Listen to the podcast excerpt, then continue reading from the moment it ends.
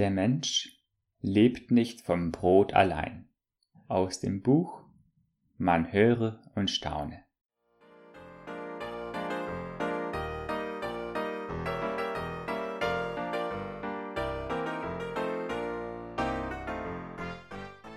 Es war ein Freitagabend.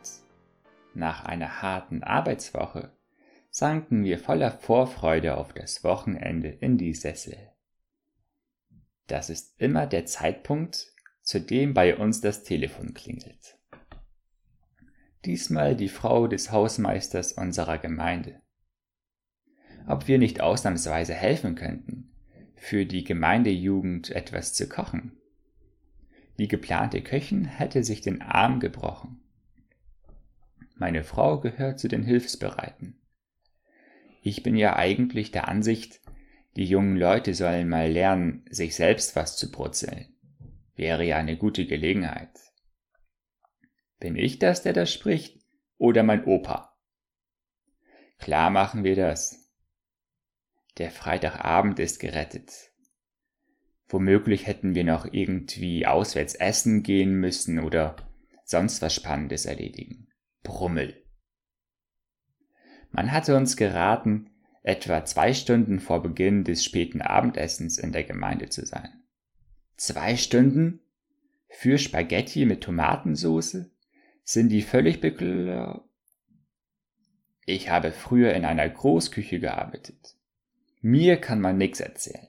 20 Minuten maximal. Um 7 Uhr setzten wir etwa 20 Liter Wasser auf. Ob noch Zeit ist, mal oben bei den Jugendlichen zu gucken, sicher. Wie das so ist, wenn man mal ins Quatschen kommt, die Zeit verrinnt.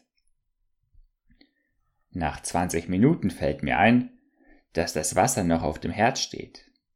In Gedanken sehe ich dichte Nebelschwaden aus der Küche in den Gang ziehen. Einen überquellenden Topf, verwässerte Kochplatten, nasse Böden und rase die Treppe hinunter durch den Gang. In der Küche ist es friedlich zu friedlich. Das Wasser im Topf simuliert einen ruhigen See bei absoluter Windstille. Nicht mal ein Hauch von Dampf. Meine Frau kommt dazu. Sag mal, kocht das Wasser noch nicht? Nix. Ob der Herd abgeschaltet ist? Der Blick in den Sicherungskasten hilft nicht weiter. Vielleicht ist der so langsam. Wir stellen einen weiteren Topf dazu. Öl rein, warten, Hackfleisch, warten. Also anbraten kann man das nicht nennen. Pro forma rühre ich fleißig im Topf, wenn jemand in die Küche kommt. Mir ist langweilig. Ich halte inne, lausche, stille. Also, wenn ich daheim Hackfleisch in heißes Fett schmeiße, spritzt es, es zischt, es macht Sauerei oder wenigstens Lärm. Irgendetwas passiert auf jeden Fall. Nichts dergleichen. Die Zeit verrinnt. Ich spiele mit meiner Frau und einem weiteren Helfer Uno. Der Jugendpastor steckt verwundert den Kopf zur Tür herein. Denkt dran, um neun brauchen wir das Essen. Die Uhr tickt. Ich lüpfe ab und zu den Deckel vom Nudelwasser, wenn es doch wenigstens ein ganz klein wenig dampfen würde. Auch das Hackfleisch lässt sich bitten. Wie der so ist, sein ganzes Leben hetzt der Mensch durch die Lande, und dann ist plötzlich mal Zeit, und dann passt es einem auch nicht. Ich hebe den Hackfleischdeckel, wedle mit der Hand in Richtung Nase, jauchze, Schatz, riecht das nicht köstlich? Ich rieche nichts, brummt es zurück.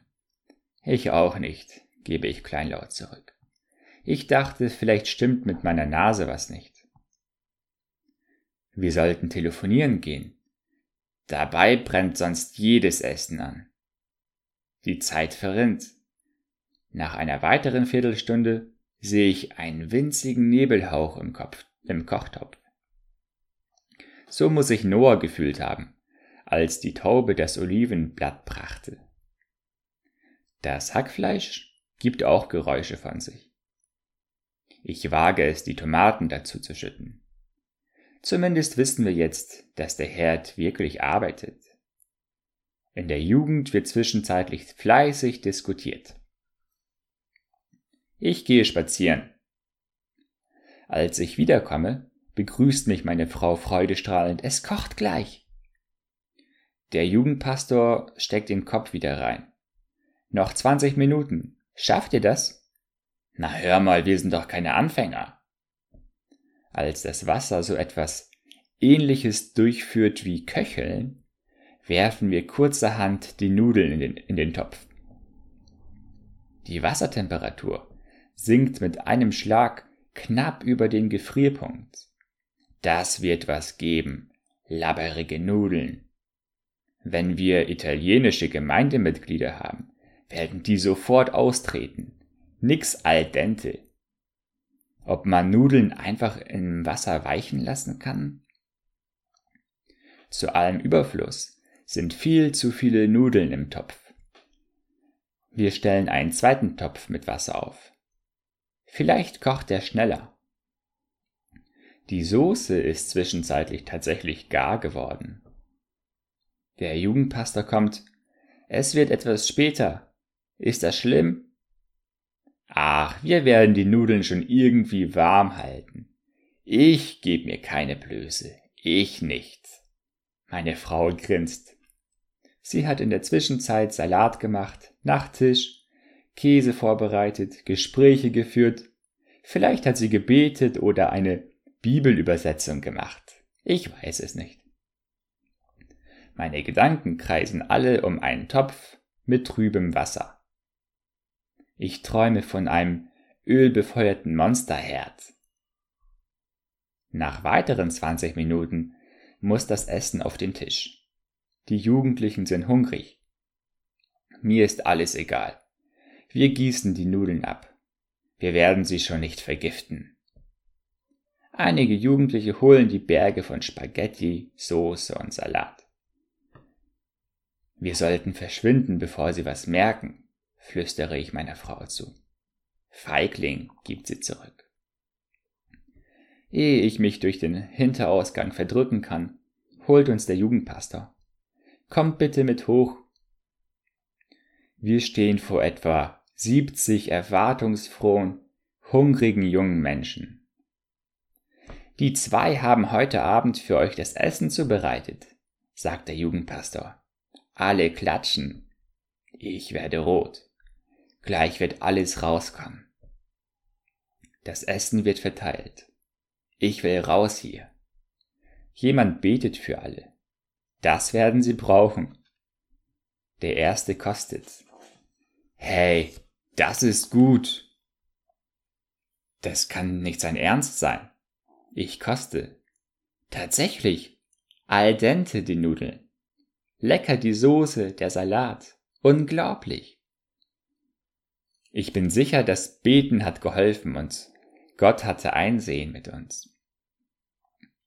Wenn Jesus mit fünf Broten und zwei Fischen 5000 Menschen satt macht, warum sollte es dann ein Problem für ihn sein, mit lauwarmem Wasser Nudeln kochen zu lassen? Nachtrag Auf unsere Gemeinde lasse ich nichts kommen. Zwei Monate, nachdem ich eine Beschreibung unseres Erlebnisses im Gemeindebrief veröffentlicht hatte, wurde die Küche umgebaut. Und nun gibt's tatsächlich einen Herd, der von selbst warm wird. Eigentlich schade. Wieder eine Gelegenheit weniger, Wunder zu erleben.